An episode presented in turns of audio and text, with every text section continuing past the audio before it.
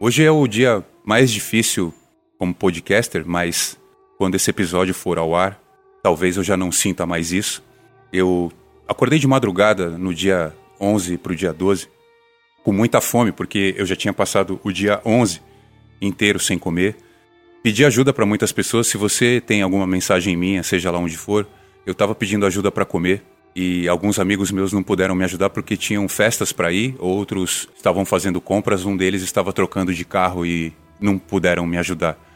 Eu queria dizer que uma publicação ficou agendada para subir automaticamente no dia 14 de abril de 2022, às 18 horas, para anunciar que eu não estou mais entre nós, devido a tudo que eu já falei nos últimos episódios e que foi ignorado a distância que a minha filha tomou de mim por eu estar passando necessidade, as agressões verbais que eu sofri do avô dela, o avô dela, no caso, não o meu pai. Eu não considero o meu pai como avô da minha filha, nem a minha mãe como avó da minha filha. Isso é uma coisa que precisa ficar claro antes que achem o meu corpo. Eu fui abusado pela minha mãe, eu fui abusado pelo meu pai. Pela minha mãe, eu fui abusado fisicamente. Pelo meu pai, eu fui abusado psicologicamente. Enquanto não nasceram pelos no meu corpo, isso não parou.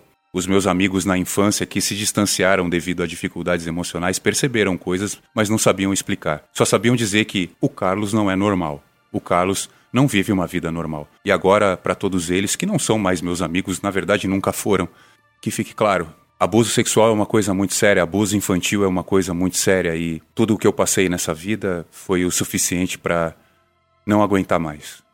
Os últimos anos de vida, eles foram empenhados eles foram dedicados 100% do tempo para que eu escapasse da fome e eu falhei. Não teve comunismo, não teve progressismo, não teve liberalismo, não teve nada que me fizesse escapar do fracasso. O fracasso que me levou à morte por fome. O desejo dos meus pais de que eu passasse uma vida miserável e pagasse por todos os pecados que eles cometeram por abuso de álcool aconteceu. Ninguém tira a própria vida com felicidade ou achando que alguma coisa vai acontecer depois. É a coisa mais difícil que eu já fiz na minha vida, com certeza. A primeira, cruzar fronteiras e ficar conhecida. Eu consegui fazer isso com Caviar uma Ova. A lista de todos os países que ele tocou, eu já abri em alguns lugares, mas antes que eu suma, ela vai aparecer.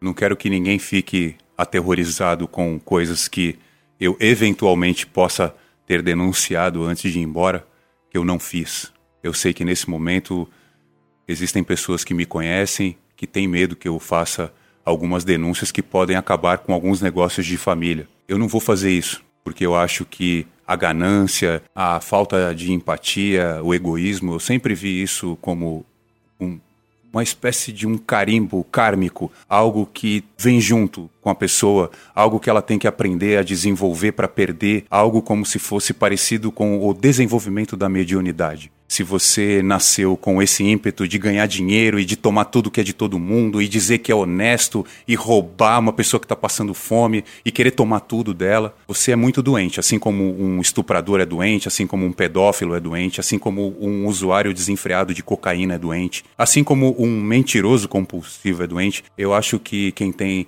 essa predileção por dinheiro acima de todas as outras coisas também é. Infelizmente, eu fui namorado, eu dormi, eu cuidei de pessoas que têm esse problema. E você que me olhou nos olhos e disse que iria me ajudar, saiba que eu vou guardar esse seu olhar para o resto da eternidade. Eu posso morrer para sempre, porque eu não sei o que vem depois. Eu não sei se eu vou aparecer num cachorro ou num corpo mais bonito ou em alguém que não passe por nenhum tipo de necessidade. Eu não sei o que, que eu vou conseguir resolver com o suicídio, mas ele foi a única solução que eu arrumei para sair da fome, já que as pessoas que prometeram ajuda não cumprem com a própria palavra e eu cumpro. Essa é a minha grande diferença. Esse foi um dos motivos de eu nunca ter sido um empresário. Eu falo a verdade, eu olho no olho das pessoas e eu falo a verdade. Eu não falo o que eu estou sentindo, nem o que eu gostaria de falar. Eu olho no olho das pessoas e falo a verdade. Sabemos que um empresário bem-sucedido não pode ser uma pessoa honesta e muito menos viver da verdade. Se você for honesto, verdadeiro o tempo todo, você volta a ser empregado ou você vai fazer a mesma coisa que eu. Você vai cometer suicídio por não aguentar mais as dores da fome. Eu me despeço pedindo para todo mundo que um dia quer ser pai, quer ser mãe, para quem já é, não abusem dos seus filhos. Não perturbem o sono dos seus filhos. Se você não puder pagar um bom colégio para o seu filho, estude você e seja o professor do seu filho. Conversem com seus filhos. Conversem sobre sexualidade, sobre violência, sobre paz, sobre finanças, mas sempre conversem com seus filhos.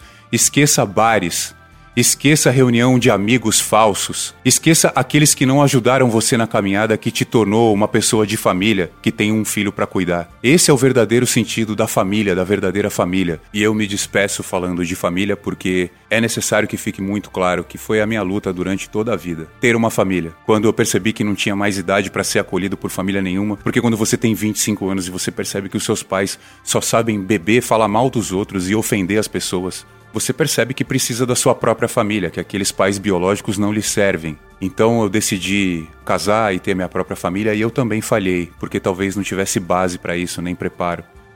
Então hoje eu não tenho mais pai, mãe, filho, mulher, amigos, nada. Eu não desejo isso para vocês. Eu não sei explicar para vocês, é porque literalmente eu já morri. O que é pior? Morrer por abandono ou por fome. As dores do abandono são muito intensas, mas as dores da fome, elas te causam inclusive alterações estéticas que você não acredita.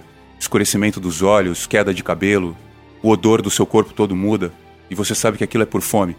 Eu tenho certeza absoluta que vão tentar remover esse episódio, vão tentar remover esse podcast, mas eu não vim aqui incentivar ninguém a fazer o que eu estou fazendo. Que não procurem meu corpo, que não queiram saber como foi a exumação ou a autópsia, e não peçam fotos.